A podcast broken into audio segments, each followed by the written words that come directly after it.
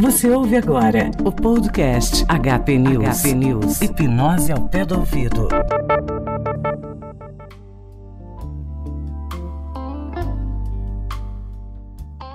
Bom dia, boa tarde, boa noite. Para quem não me conhece, eu sou Samej Spencer, hipnoterapeuta e reprogramador mental. E hoje eu conto aqui com a presença do meu amigo Phil Zen. E aí, Phil, fala um pouco mais a seu respeito. Um bom dia, uma boa tarde, uma boa noite a todos. Ah, é o meu amigo Samej aqui. Como sempre, um prazer manter as nossas conversas, né? Então, galera, o Phil estará comigo agora em definitivo no HP News. E hoje eu quero trazer um assunto ligeiramente interessante para cada um de vocês. Ou melhor, foi interessante pra gente, pelo menos. Como é que nós tomamos conhecimento da hipnose? Como é que tivemos o primeiro contato com a hipnose? O que foi que nos chamou a atenção na hipnose para que pudéssemos levar a cabo adiante uh, o estudo e chegar a esse nível de paixão que temos hoje? Phil, quer começar? Como é que foi que você conheceu a hipnose, cara? O que te levou a, a, a estudar hipnose? Então, a conhecer a hipnose foi através de um amigo meu. Né? Eu tinha aproximadamente acho que uns 15 anos. A, a situação não dá para falar. Olha o horário, tem criança ouvindo. A situação não dá pra, pra, pra falar assim, mas foi uma, uma. Não foi muito ético da parte da, dessa pessoa. Um amigo muito querido, um amigo molecada. Só que ele fez uma molecagem lá. Porém, me impressionou bastante. Uhum. Né? Eu, eu, nem sabia que ele tinha conhecimento de hipnose e tal. Eu falei, meu, o que, que você fez? Ah, eu fiz. Fiz um, li uns livros, né? Não, não, pelo menos a gente não tinha conhecimento de, da, de cursos né, específicos. A literatura era muito. Escassa. Escassa, bem Principalmente antes para o público leigo, diga-se de passagem. Exatamente. Bem antes da internet. Então, a gente está falando isso daí em meados de 92, 91, por aí. Então. E ele fez e aquilo ficou na minha cabeça, né? Ele falou hipnose. Ele já tinha ouvido falar alguma coisa assim, mas como todo leigo em filme, uma coisa muito rasa, assim. E, sinceramente, me chamou muito a atenção. Aí procurei literatura, livros de. Foi muito difícil achar na época. Então achei alguma coisinha assim nada muito direcional. Antes você tinha que ir na biblioteca, né? Não tinha internet, não tinha o Google para você. ah, isso me traz uma, uma sensação de nostalgia deliciosa, cara. E você ir lá na biblioteca, e tinha uma biblioteca na Praça da República, tinha uma até aqui onde nós estamos próximo, aqui no Tatuapé, mas não encontrei literatura a respeito. Ah, encontrei alguma coisa na, na, numa biblioteca, nem sei se tem ainda na Praça da República. E aí encontrei alguma coisa, comprei alguns livrinhos. Mas por essa dificuldade eu também não tinha recurso para estar tá comprando livros, né? A, a, dificuldade era tanto. Ficou meio adormecido esse. Esse. Interesse. É, esse interesse ficou meio adormecido, acabou caindo no esquecimento. E por volta, acho que de 2006, acho quase 10 anos depois, mais de 10 anos depois, chegando ao acesso à internet, o meu primeiro computador, eu, né, Google, você pesquisando, internet de escada lá.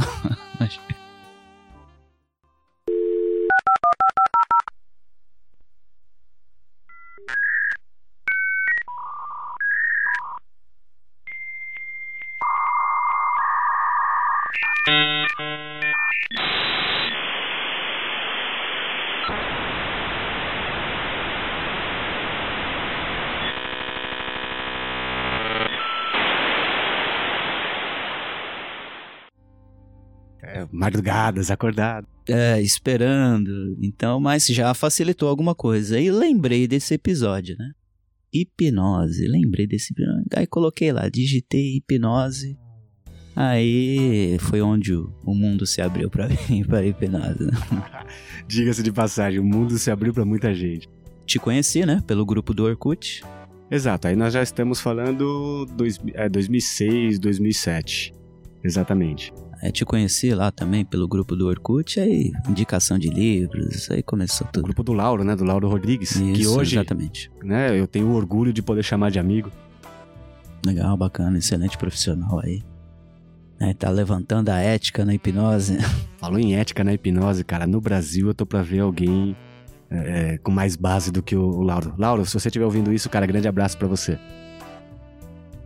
Então, aí foi, foi mais ou menos assim, é, e cada vez me interessando mais, fiz alguns cursos, né? Com. Aí fiz curso com o Rogério Castilho, fiz curso, não foi o primeiro, mas foi o, o curso com, com o Tesser, fiz curso com. Com o Valdinei Soares, né? O Valdinei foi o, o segundo. O segundo curso foi com o Valdinei Soares, um curso que ele deu em São Caetano.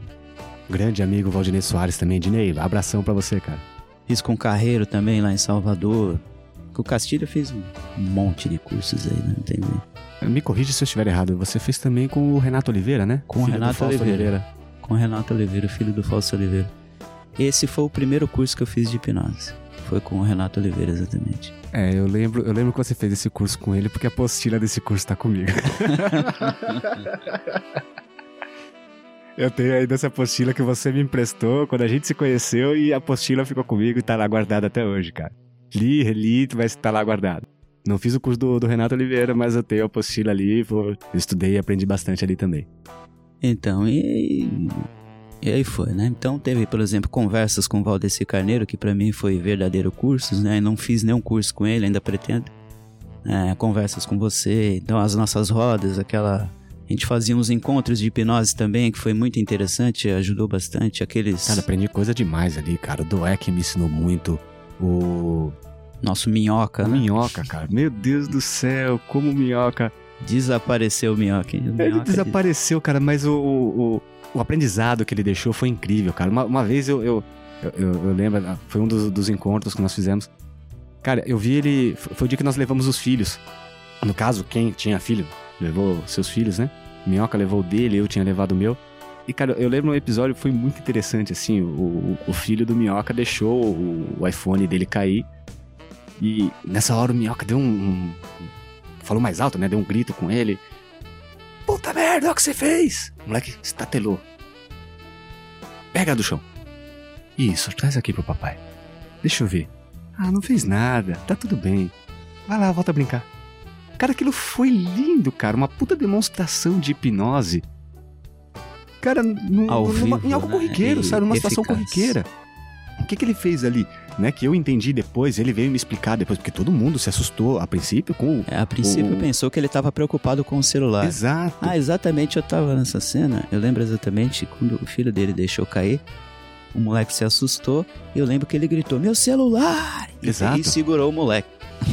Entende? Então, assim, quem presenciou aquilo, a princípio, imaginou, falou, porra, cara, tá mais preocupado com o celular do que com o filho, mas não. O que, que ele fez? Ele viu que o menino ia chorar pela queda, ele caiu junto com o celular. Ah, é Ele exatamente. se- é né, isso aí. Ele sei lá, caiu se junto com ralou o joelho, alguma coisa assim, mas ele caiu junto e ele deu esse belo, porra, meu celular! Ou algo assim do gênero, né? Quebrou o estado do menino. O menino parou, olhou pro pai, aí ele baixou o tom. Pega do chão. O menino abaixou, pegou do chão. Traz aqui pro papai. Ele mudou novamente o tom. Então ele foi modulando o tom dele numa. Literalmente, cara, uma conversa hipnótica. Sabe? Hipnose conversacional a ponto de acalmar o menino que deixou de chorar, esqueceu a dor, trouxe e voltou a brincar. Sabe? Foi, foi incrível. Aquilo ali pra mim foi uma aula, cara. Eu levo aquilo pra mim, eu levo isso comigo de maneira incrível, cara. Então, Minhoca, porra, cara, você deixou saudades, cara. Vê se aparece.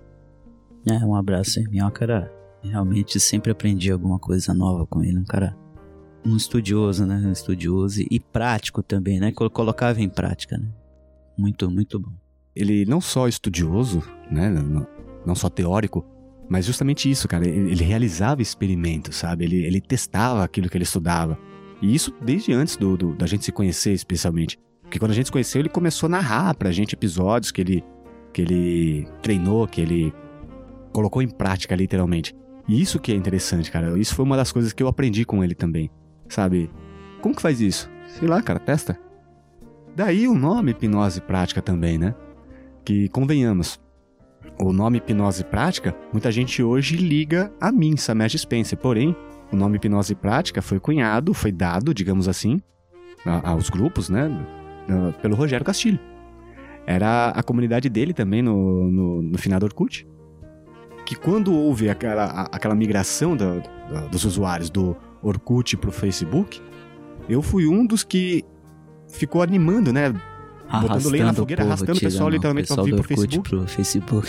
Exato. E eu criei a- o, o grupo Hipnose Prática no, no Facebook. Eu era moderador na comunidade e trouxe o, o, o, o grupo pro Facebook. E em dado momento, o, o, Face, o, o Rogério Castilho começou com hipnose sistêmica e eu me vi no, no comando, digamos assim, né? Assumi o comando do hipnose prática e daí em di- diante levei o, o, o nome do grupo à frente. Hoje tá né, né, com esses mais de 10 mil membros no, no, no Facebook, eh, tem o Medium, tem o Twitter, tem o grupo no, no Telegram, sabe? Então tem, tem essa movimentação hoje, tem esse nome hoje. Acabei levando adiante isso daí, mas originalmente quem criou foi o Rogério Castilho, que merece o reconhecimento, merece ser mencionado nesse aspecto. Ah, legal. Ah, então a minha, o meu contato com a hipnose foi isso aí. Um episódio nada. Um episódio. Ah, Eu vou falar, vai o episódio, vai, vamos. Ah, se passou tantos anos. Joga, joga na, é que na- foi o no seguinte, a gente mesmo. saiu de uma, de uma festinha. Saiu de uma festinha e tinha um amigo meu que ele já tava. Ele já tinha uma namorada, tava qua- quase noivo.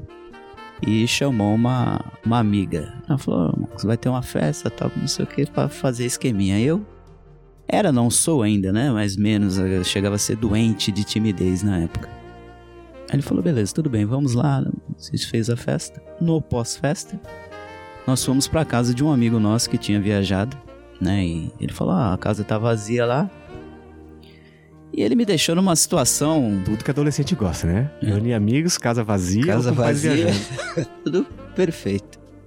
E aí chegou ele, a namorada dele, subiu e eu fiquei com, a, com essa com essa menina na sala.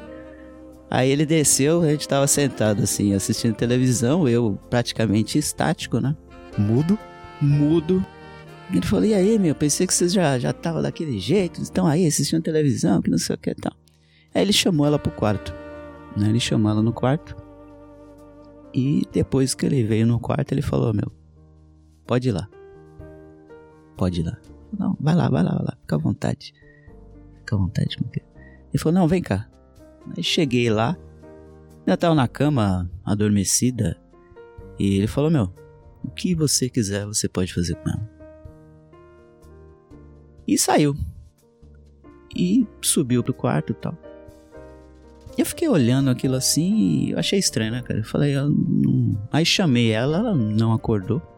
Chamei ela pelo nome novamente, não acordou. E eu, só que eu me senti muito incomodado com isso na, na, na- não, não sabia o que estava acontecendo, né? O que que ele tinha feito, não- eu não presenciei, porque eu fiquei na sala. Então, hoje eu vejo que isso aí, graças, eu até agradeço de ter uma da minha índole, né, não ter Ah, Diga-se de passagem, eu, Samej, que tenho amizade pessoal com o Fio já há vários anos, eu posso afirmar e atestar que ética, moral, sabe, é uma coisa que ele tem pra dar e vender. Então, nesse aspecto, eu eu incentivei, né, eu reforcei aqui que ele, ele pudesse contar, que ele trouxesse essa história à tona, porque eu sei da, da ética dele, eu sei que ele... Não, às vezes a pessoa fala, ah, vai dizer que você não. moleque, tudo fervendo. Não, eu. A, a sensação que me deu foi que ela é uma pessoa morta ali, né? Tava, tava deitada. Falei, não, eu voltei pra sala, tanto é que. É. Confuso, muito confuso. E nesse dia até saí, acho que deu 6 horas da manhã, eu. E eu vazei. Fui embora. Fui embora, não avisei ninguém, o pessoal tava dormindo. Depois a gente conversou. Ah, meu, o que, que você fez com a menina aquele dia? Eu falei, não, hipnotizei ela, cara. Era só você. Falei pra ela, dei sugestões que você poderia ir lá, que você ia chegar lá, você, né, que era uma pessoa de confiança e tal. Eu falei, ah, e você não foi e tal, e ficou né, naquela. Mas eu fiquei muito curioso a respeito da, da, da, da hipnose, né? O fato hipnose. Mas dá pra fazer isso? Como que você aprendeu tal? Só que ele era um cara meio garganta também, né? E eu não era aquele cara que contava umas histórias. Só que com alguns amigos em comum que a gente conhecia, ô meu, faz aquela parada lá de hipnose que você fez aquele dia, faz. Começou aquela, eu falei, pô, realmente. Só que aí depois é, perdi contato com ele e tal. Então o episódio não foi muito bacana, não foi muito ético assim. Acho que o Laura deve estar tá rolando no... quem tá ouvindo aí. Mas eu respeitei a garota, não não fiz a não fiz nada. Eu, tá, eu quero aproveitar também esse esse episódio, né, narrado pelo Phil, para reforçar. Pessoal, garotinhos, principalmente meninos, adolescentes, você que tem o interesse em aprender hipnose para pegar menininha, isso é a coisa mais antiética que você pode fazer, tá? Porque a mulher, a outra pessoa, sempre tem. Eu digo a mulher, mas independe do gênero, independe da idade. A outra pessoa tem que ter participação ativa sempre, tá? Mesmo que você utilize hipnose, isso está total e absolutamente errado. Usar hipnose para pegar mulher é uma das coisas mais erradas que se pode fazer num relacionamento ou em qualquer situação que seja. Porque uh, isso é antiético, cara. Você, você não gostaria de ser forçado a fazer algo que você não queira, sabe? E fazer isso com outra pessoa, você tá dando margem para que se faça consigo mesmo. Já que você não gostaria, não faça com outra, sabe? Eu procuro seguir essa regra. Eu ajo com as outras pessoas da maneira que eu gostaria que agissem comigo. Exatamente. E o mínimo que eu espero é o mesmo tipo de comportamento, tá? Então, eu já e já te adianto, tá? Você ouvinte, espera entrar em contato comigo para pedir dica?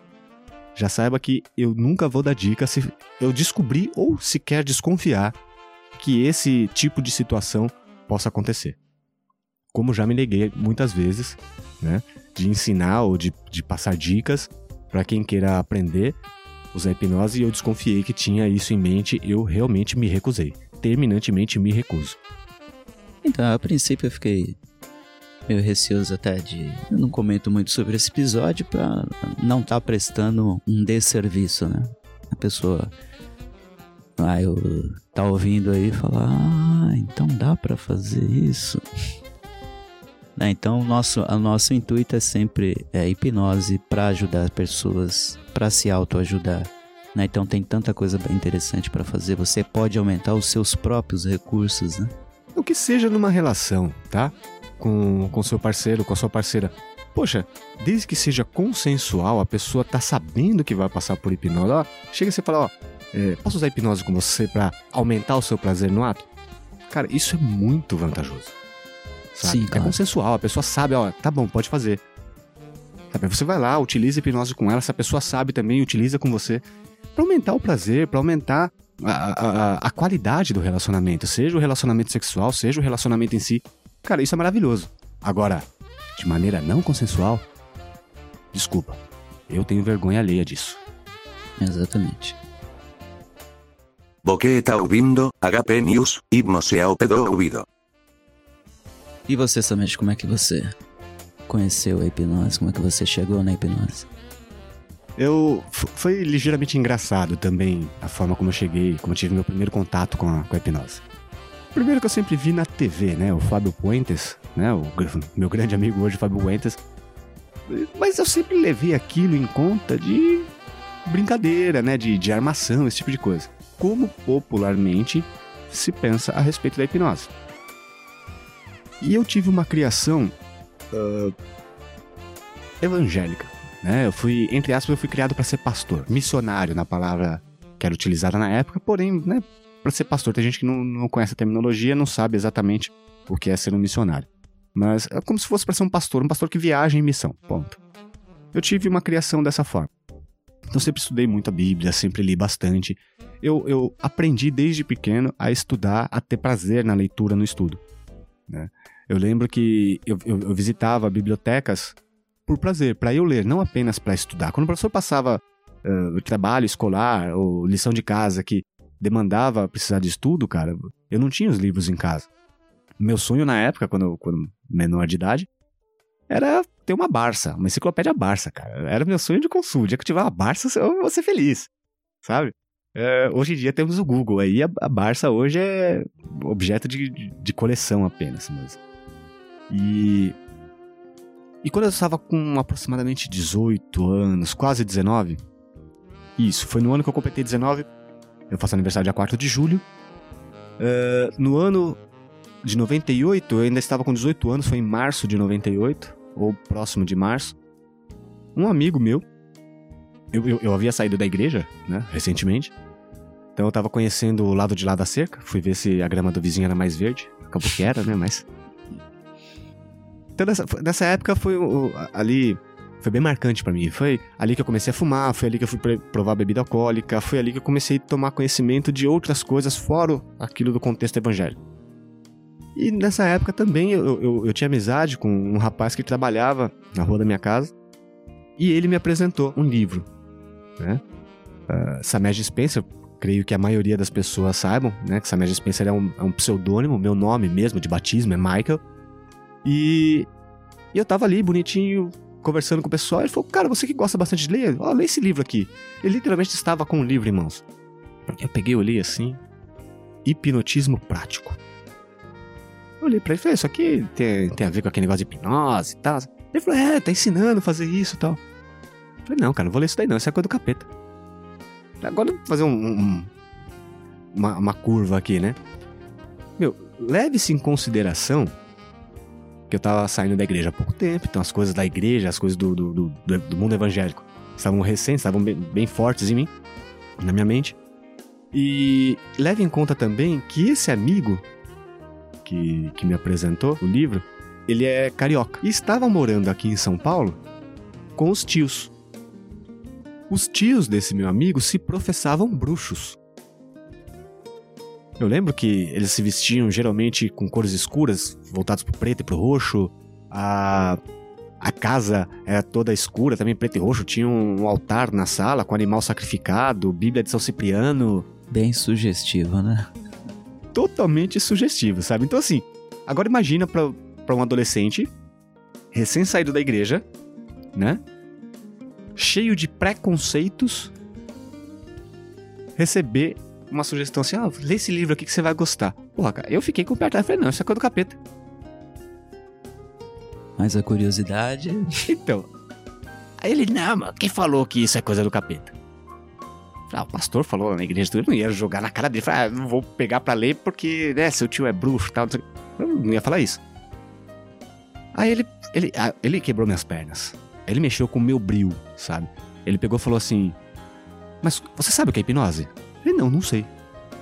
Aí ele falou assim: Como você pode afirmar que hipnose seja ou não de Deus, seja ou não do diabo, se você nem sabe o que é hipnose? Ah, meu amigo. Aí ele me pegou, ele mexeu mesmo, ele, ele foi lá no meu âmago, cara. Eu falei, daqui esse raio desse livro. Eu usei um palavrão, tá? Eu falei, daqui essa porra desse livro.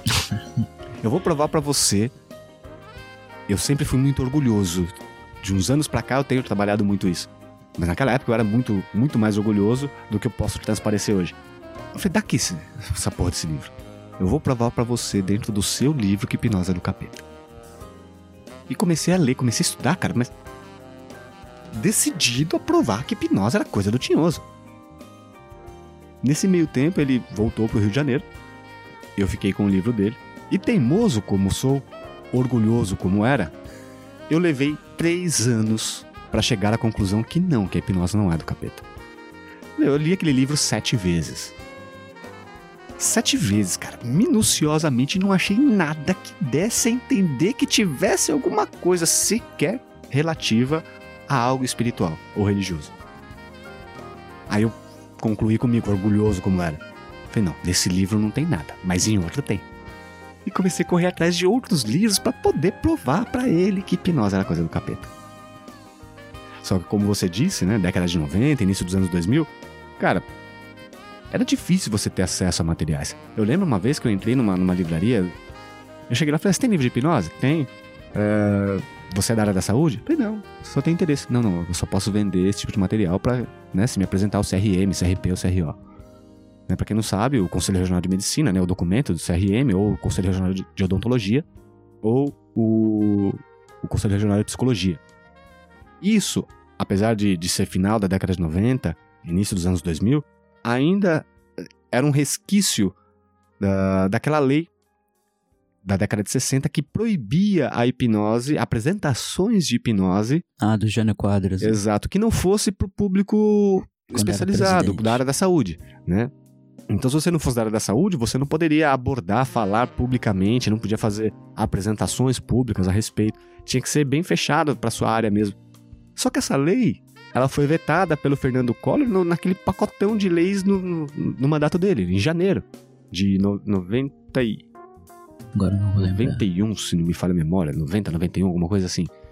Né? Me fugiu também a memória. Eu lembro mais da do Jânio, que foi em 1964, que ele proibiu a apresentações e exibições de hipnose no Exato. Brasil. Eu vou, eu vou colocar o link para as leis no, no, na página do, do post desse episódio. Eu coloco lá o link da, da lei do Jânio Quadros e coloco também uh, o link para o veto do Fernando Collor. Decreto número 51.009, de 22 de julho de 1961, assinado pelo então presidente da República, Jânio Quadros proibia espetáculos ou números isolados de hipnotismo e letargia, de qualquer tipo ou forma, em clubes, auditórios, palcos ou estúdios de rádio e televisão, e dava outras providências. Este decreto foi revogado, vetado pelo ex-presidente Fernando Collor, através do decreto número 11, de 19 de janeiro de 1991. E, e cara, então aí tinha, havia esse resquício ainda. E eu era barrado por ser leigo não ter formação na área da saúde, eu era barrado em alguns locais, algumas livrarias. Então recorri aos sebos. Porque biblioteca era difícil. Geralmente você chegava lá, tem livro sobre hipnose? Ah, aqui no sistema tem. Mas você ia procurar o livro, alguém tinha levado o livro e não tinha devolvido. Sabe? Já aconteceu muito isso. Perto da casa onde eu morava, na Zona Leste, tinha uma biblioteca, no, no biblioteca do Jardim Mimar, uma biblioteca muito boa, diga-se de passagem. Ali eu, tive, ali eu consegui acesso a vários materiais, por exemplo, aquele livro O Treinamento Autógeno, do Schultz. Cara, eu li ali, velho. Eu peguei o livro na biblioteca para ler, sabe? Uh, livros de letargia, do Paulo Paixão. Eu tive o primeiro contato com eles ali na biblioteca do Jardim Mimar, sabe? Uma biblioteca de bairro. Eu já não tive essa mesma sorte, que eu não encontrei. O que eu encontrava eram umas coisas bem bizarras, assim, não tinha muito a ver não tinha muito a ver assim com, com, com hipnose, falava de hipnotismo, espiritismo, né? falava, não encontrei coisas muito uh, bacanas assim na, então. Na, no primeiro, na primeiro interesse, né? Exato. Então, aí o que, que eu comecei a fazer? Eu comecei a buscar em sebos. Nessa época, diga-se de passagem, é, não é todo mundo que possuía internet, não é todo mundo que possuía celular. Cara, eu ia presencialmente no, nos, nos sebos principais de São Paulo, alguns de bairro também, e eu deixava o telefone de casa. Ô, oh, meu, se aparecer um livro sobre hipnose ou que tenha um capítulo falando sobre hipnose, me liga aqui, cara, eu tenho interesse. E eu fui deixando e fui pegando amizade com alguns donos de, de, de sebo. E a pessoa me ligava, falou: Ô alemão, chegou um, um livro aqui e tal, ó, tá falando sobre hipnose. Segura pra mim, segura pra mim, eu passo aí depois do trabalho. Ou eu passo tal dia, segura, segura que é meu, não põe nem na prateleira. Ou então eu passava lá e ficava horas, né? É, folheando livro na sessão de autoajuda, na sessão de esoterismo, na sessão de psicologia, buscando às vezes um, um, um capítulo ou um livro que tratasse sobre hipnose. E geralmente encontrava uh, um ou outro, nem sempre tinha sorte. Eu, eu, lembro que eu sempre saía com os dedos sujos de poeira. É, isso era, era fato. Eu saía sempre com os dedos sujos de poeira porque são livros que ficam ali parados, não é todo mundo que tinha interesse. Mas era, foi uma fase maravilhosa da, da minha vida, aprendi bastante. Eu sei que após os três primeiros anos, inicialmente, depois de, de alguns livros lidos, depois de estudar bastante, de, né, eu engoli o orgulho e falei: é, realmente, agora quando o Miro voltar, Miro, o nome desse amigo que me prestou o livro, falei: quando o Miro voltar, eu vou pedir desculpa para ele. Realmente, a hipnose não é do capeta, também não é de Deus, tá?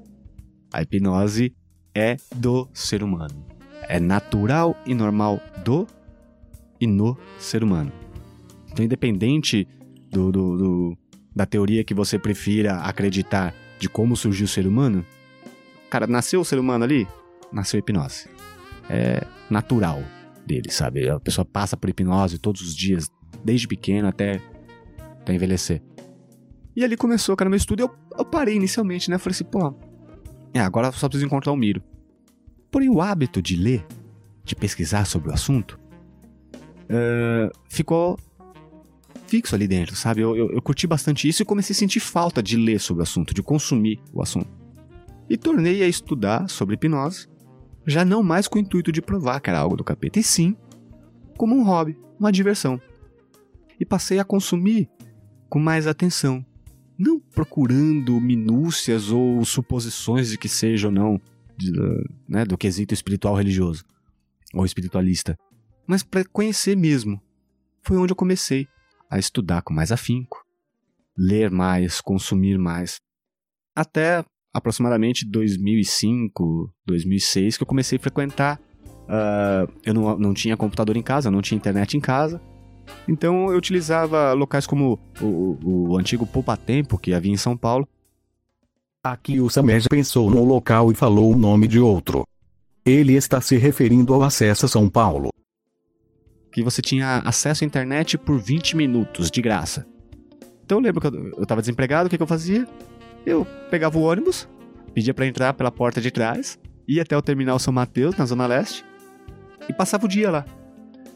Pegava 20 minutos, baixava um conteúdo, salvava num disquete, ou então mandava pro e-mail, ou às vezes imprimia. Depois saía, esperava a fila andar, ia lá mais 20 minutos, e assim, passava dias assim. Peguei amizade com, com o pessoal da Cidade de São Paulo. Eu tenho contato até hoje com uma das funcionárias de lá, cara. Oh, que bacana. Sabe, eu tenho, eu tenho contato com, com ela, Vilma, uma, uma pessoa maravilhosa, cara, que é uma funcionária exemplar ali. Abraço, Vilma. E assim, eu fui estudando, aprendendo cada vez mais e tive contato ali com, com a, comunidade de hipnose no Orkut. O tempo foi passando, comecei a trabalhar. Casei em 2005. Coloquei um computador em casa, tinha um acesso né, relativamente razoável e comecei a estudar cada vez mais. E ali, em contato com outras pessoas que estudavam isso, cara, meu conhecimento expandiu demais, cara. Foi onde eu conheci você, né? Anos depois, acho que foi dois ou três anos depois, a gente marcou um marcou de se encontrar pessoalmente, né? Foi, foi bem interessante. Foi onde foi? Eu não me recordo do ano. Se eu não me engano, foi na casa da sua ex-namorada. Isso, isso. Ex-namorada lá na Zona Leste. Exato, na Zona Leste. É, é verdade. Fomos pra uma pizzaria. Isso mesmo, é, exatamente. É, fomos pra uma pizzaria. A gente ficou bastante tempo conversando ali. E ali, cara, foi, foi interessante. Porque quando eu, eu tive contato com você, eu nunca havia feito curso nenhum. Você já tinha feito, pelo menos do, do Renato Oliveira e do Valdinei Soares. Não, do Valdinei não. Tinha feito. Ou tinha? Eu acho que já tinha feito sim. Você me entregou duas ou três apostilas acho naquele dia isso. também. É, foi isso mesmo. Acho que foi isso é, do, mesmo. Do, do Valdinei tava junto. E, e, meu, ali você me, me apresentou um, um, Vai, vamos dizer assim, né? Um, um mundo totalmente diferente para mim. Eu tinha apenas contato teórico. Meus professores foram livros. Sabe? Eles falavam sempre as mesmas palavras. Eu tive que interpretar as palavras dele para colocar em prática. Eu lembro que para as pessoas se recusavam a, a, a, ser cobaias, digamos assim, né?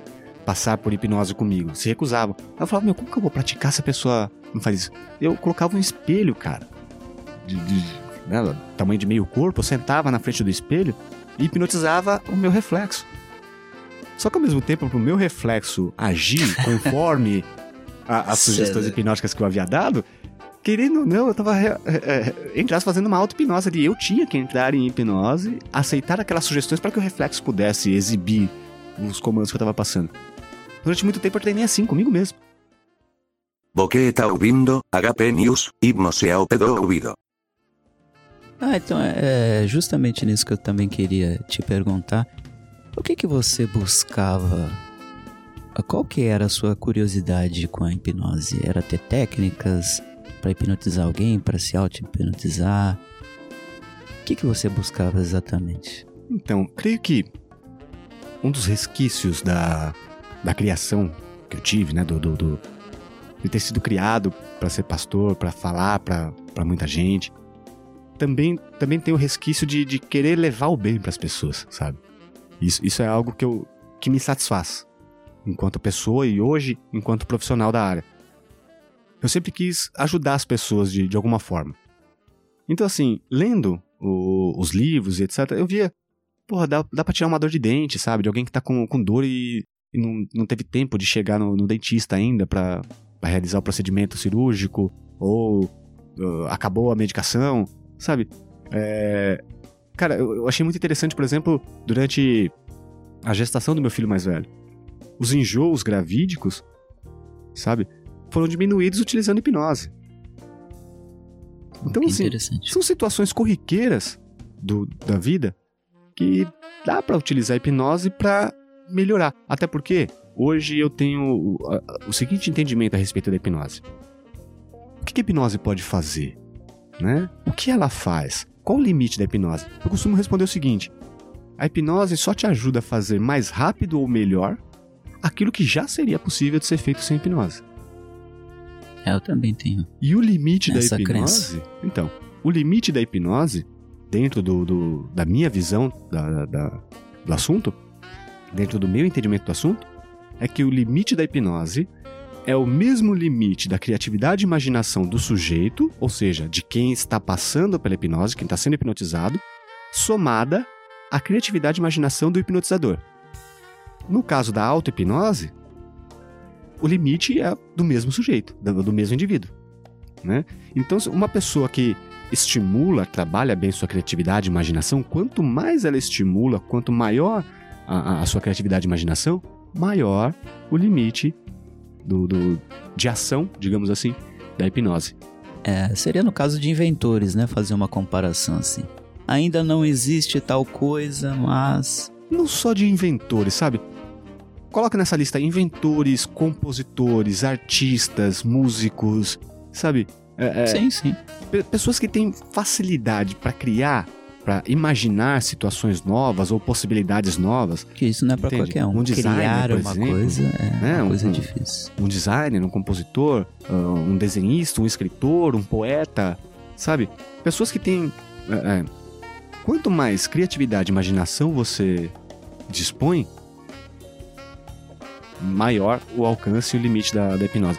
Pessoas que se que bloqueiam o seu processo criativo e imaginativo geralmente têm uma, uma limitação bem maior da hipnose, né? Ou seja, a, a- a hipnose acaba ajudando uma quantidade menor de coisas, né? Ah, Você tem um muro mais alto para poder saltar, digamos assim. Ah, entendi. Na, na minha concepção, a minha curiosidade com. Quando eu me aprofundei com os estudos da hipnose e comecei a fazer curso, primeiro porque eu não conhecia ninguém. Não tinha ninguém na minha cartela de amigos que tivesse esse tipo de conhecimento. Foi um conhecimento meu. né, meu assim, eu tive essa curiosidade e ninguém mais. Não tinha com quem compartilhar. E as poucas pessoas que eu comentava falavam, ah, meu, você é louco esse tipo de coisa. Vai ser ah, só você. parafuso mesmo." até virar prego. É, nesse. é exatamente isso. E o que eu queria, cara, era a sensação. Eu falei, meu, não era nem é, hipnotizar os outros. Eu falei, meu, como que é essa sensação? O que que, que que altera? O que que muda? E aí quando eu comecei a entrar no Orkut, até pra falar com você, e os cursos, eu comecei a fazer justamente pra ser hipnotizado. Eu não queria aprender a hipnotizar, literalmente. Eu queria ser hipnotizado. Ah, essa era. E, e eu tive uma certa. ah, as pessoas que facilitavam os cursos ficavam meio receosas com essa minha ansiedade. Eu falei, não, eu quero ser hipnotizado. Acho que foi até o. Agora eu não vou me recordar que faz muito tempo se foi exatamente ele que me falou. Eu falei, não, eu quero ser hipnotizado. Ele falou, não, você quer aprender a hipnotizar? Eu falei, não, eu quero ser hipnotizado, eu quero saber como é que é. E no final do curso que ele, ele veio, fez uma, alguma coisa, lógico, que eu não reconheci. Pra mim, eu não estava em. Não fui hipnotizado, não estava em transe, porque estava Porque reconhecido. é algo tão habitual, né? É. Então a minha curiosidade mesmo era essa, era sentir a sensação. Falei, puta, eu que- queria que alguém fizesse comigo pra mim saber como que é essa sensação. E custou pra entender, custou pra... Ó, estou lá, cheguei. né? É isso aqui. Então, na Tipo- minha... tipo, a a- curiosidade é... Aque- aquele estalo, né? Ah, então é isso que é estar hipnotizado. Demorou bastante. Mas, mas foi bacana, foi, foi legal. Então, aí retornando à, à minha história. Então ali, eu, eu, eu estudei principalmente por hobby, por paixão ao tema, ao assunto, a, a, a hipnose em si. Com o passar do tempo, né, eu, eu já te conhecia há, há algum tempo, houve o episódio do da morte do meu irmão, o falecimento do meu irmão. E eu fiquei bem mal naquela época. Você, principalmente, me deu um, um suporte gigantesco nessa época. Inclusive, eu acredito a você, nessa época, uh, o ato de, de, trabalhar, de ser profissional na área hoje, né, na, na hipnoterapia. Porque eu lembro que, que você me disse assim, eu, eu, quando meu irmão faleceu no acidente de moto, né, dia 18 de maio de 2010, eu também fiquei desempregado, pois a empresa éramos meu irmão e eu. Meu irmão era o proprietário da empresa, o artista, ele era artista plástico e eu era o ajudante dele. Sem artista, eu não, não fazia nada, não tinha nem como levar adiante a empresa. Então também fiquei desempregado. Só que eu, eu, eu acabei me culpando pela morte dele. E e nessa, e nessa, época você você me deu um, um, um, suporte grande. Eu lembro que, que nos juntávamos, né, a gente, sei lá, a gente saía pra tomar uma cerveja e sempre conversava sobre hipnose, etc. Eu lembro que você sugeriu uma vez, acho que foi lá no bar do Mané, inclusive, perto de onde eu morava. Você falou assim, pô, por que você não trabalha com hipnose, cara? Você manja, sabe? O pessoal manda e-mail para você, pergunta como fazer, você dá dica, porra, você já né, organizou o livro Hipnose, Dicas, Métodos e, e Prática, uh, você já digitou o livro do Carl Weisman. Por que, que você não trabalha com isso? Eu respondi para você, não, onde já se viu? O que, que é isso? É, não, não, fiz psicologia, não sou formado na área de saúde, blá blá blá. E, e pô, e você, você fala assim, caramba, mas você é bom, cara, você sabe. Ah, não, não sei o quê. Sabe? E, e, e, você me incentivou a fazer o primeiro curso, você me levou a fazer o primeiro curso. E ali eu, eu, tive contato, literalmente, com a área mais técnica, voltado para né, ajudar o ser humano. Fiz o curso ali, foi o primeiro curso mesmo que fiz foi com o Rogério Castilho, lá em Curitiba. Né? E foi o primeiro curso, literalmente, que eu fiz. Voltando de lá, a gente tinha feito já o, o, os encontros, né? Os encontros de hipnose, Isso, nós, nós, já tínhamos feito dois. Ele participava também na época. Exato, até o Castilho chegou a participar também. E aí depois fiz esse primeiro curso de hipnose com o Rogério Castilho, lá em Curitiba. Voltando de lá, comecei a fazer curso direto. Aí fui fazer curso com o Valdinei Soares, no, no início do ano seguinte, no início de 2011. Eu fiz esse primeiro curso, foi final de 2010. O Valdinei Soares eu fiz em seguida. Foi onde eu conheci o Valdeci Carneiro da Sociedade Interamericana de Hipnose. E ali, cara, meu, meu horizonte se ampliou demais, porque peguei amizade com o Valdeci, comecei a fazer outros cursos, comecei a participar dos cursos da, e eventos da sociedade. O Valdeci Carneiro é um grande amigo até hoje, sabe? É um excelente profissional, um excelente professor. Eu tenho orgulho de ter participado e, e, e, estado presente com ele em várias situações, inclusive no dia a dia, sabe? Se tornou. O, o, o Valdeci, podemos dizer que ele é como um pai para mim na, na, na, hipnose, sabe? Eu, eu, reverencio mesmo o aprendizado que eu tive com, com o Valdeci, porque, como você disse, né? Você não fez curso com ele, só conversa, porém você teve aulas. Agora, imagina eu que, que convivi com ele diariamente Exatamente. durante muito tempo. Então, cara, eu aprendi bastante ali. E dali em diante, cara, de dois, finalzinho de 2010, começo de 2011, eu comecei devagarzinho a atender profissionalmente até chegar hoje, né, 2017, para quem para quem está ouvindo isso na posteridade, estamos gravando aqui no, no, no mês de junho de 2017, né? E, cara, te, eu conto hoje com aproximadamente seis anos de, de profissionalismo, mas 19 anos caminhando para 20 anos já que eu estudo hipnose né, ininterruptamente. Inicialmente, os primeiros 12 anos, de maneira despretensiosa, né, por hobby, por prazer. E os últimos anos já mais voltado para a área profissional mesmo. Não, bacana. É bem interessante. Eu lembro bem dessa, dessa época aí que você se, se recusava a ter hipnose como profissão ou seja, extrair recursos, né? Como parece que você era. O pessoal da comunidade hipnose me chamava de, de filântropo, né? Filântropo, porque você tem aquela mania de pegar livro, escanear livros já raros que não tinham mais é, publicações, editões, é, encerrados na- na- nas edições, e você ia lá e não só fa- fazia os livros, né, digitalizava exatamente como estava, mas colocava, corrigia erros, colocava notas de rodapé. Quando eu peguei aquele primeiro livro do Carl Reisman, né, Carl Weisman. que eu falei, caramba, meu, como trabalho da porra isso aqui. o cara louco, meu. Eu falei, meu, eu olhei o livro, mas estava muito bem feito, né? Não só a diagramação, né? A edição, tava várias notas de rodapé, outros links que você adicionou. Falei, meu, o que que é isso, cara? Isso é um trabalho é, para quem gosta. né? Levei aproximadamente, chutando baixo aí, seis meses pra preparar esse material, cara. Porque nesse caso especificamente, eu digitei o livro, não digitalizei. Eu digitei, caractere a caractere. Sabe? Foi letra por letra. Inclusive, o que me deu mais trabalho foi reproduzir os erros ortográficos do, do autor, que, diga-se de passagem, psicólogo austríaco naturalizado brasileiro.